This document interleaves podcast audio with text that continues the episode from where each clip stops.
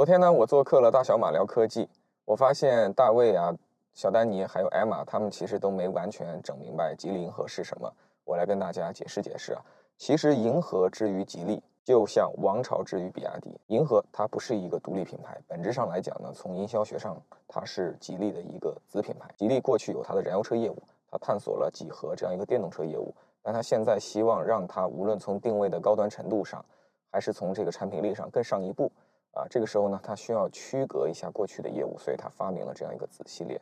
其实，观众朋友们，如果你知道中国十年前的比亚迪的状态，你就会非常理解这件事情。十年前，比亚迪的油车平均销售价不到十万块，今天比亚迪的平均销售价十七万。其中一个最重大的品牌规划上的调整，就是它把王朝系列成立了。最开始是秦、唐，还有汉，然后后来又加上了宋和元。那这样几个用王朝命名的这个车型呢，其实它在定价上、定位上、在设计上，在各个方面都远远超过过去比亚迪的燃油车。那今天吉利其实是要复制这样一套历史的进程。其实最早的先锋派拥抱了特斯拉和魏小李，那是在二零二零年之前的事情。从二零二零呢到二零二二，我认为是快速跟随者，相对更主流的用户进入了市场。在这个阶段呢，你会发现比亚迪它吃到了最大的红利。当然，埃安呢、极客做的也不错。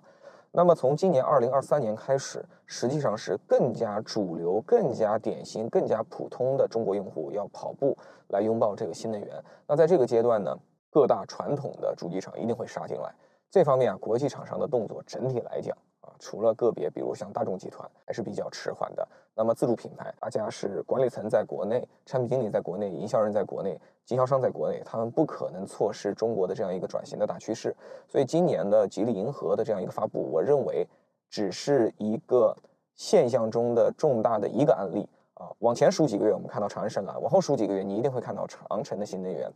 啊，搞不好你还会看到上汽呀、这个东风啊、呃这个各路神仙的各种动作。总体来讲呢，在中国这样一个供应链能力几乎过剩，然后技术和创新没有太多秘密，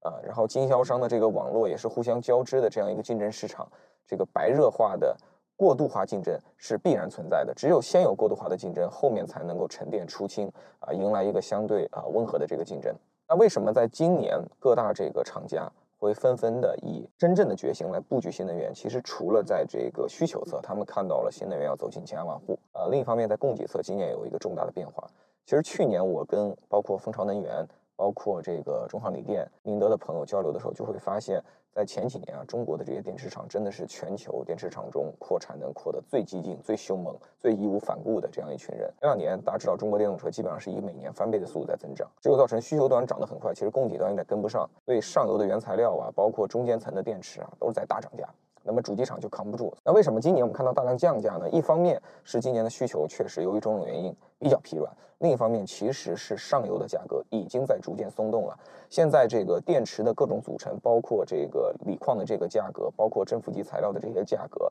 都在以百分之十几、几十的速度，比起几个月前在回落。那么这就给到电池厂重新跟主机厂谈判和定价。有了很大的空间，大家也应该看到了一些财经科技媒体，他们对这个宁德和一些整车厂在谈判的时候定价有了较大让步，但是要求锁定采购量这种报道，那亏一斑知全报。宁德在这么干，难道中航锂电，难道蜂巢电池他没有在这么干吗？难道比亚迪如果他想外供，他不这么干吗？一定也会这么干。所以某种程度上来讲，比亚迪在过去的巨大的优势，在今天其实被摊薄了。它过去两个优势，第一是三电技术它搞得早，确实技术上有沉淀；第二点呢，它的这个。电池是放在自己体系内生产的，在电池供应非常紧缺的时候，你自己拥有电池业务，在产能上和利润率上都是更好的保护。但是今天，如果电池的产能从今年的六月份开始全面从紧缺转向过剩，如果电池的价格大幅的降价，其实会给到后来的包括吉利、长城、长安、上汽等跟进型玩家巨大的一个机会，去来这个挑战目前的武林盟主比亚迪。而银河呢，只是这样一个大的历史进程中的一个非常重大的棋子。觉得上周银河的发布会，其实他们的首款作品 L7 还是有诚意的。这个车最终不会是定价非常高端的产品，这个车显然就是冲着比亚迪王朝系列的宋这款车型而来，肯定目标是。月销五位数肯定是要上量的，到时候定价我相信会体现吉利的决心。他们也通过全新的概念车啊，展现了这个银河系列未来可能会走到的这个设计方向，会把简约呀、包括科技啊、包括中国文化的色彩放进去。银河这个名字我觉得也起得非常好，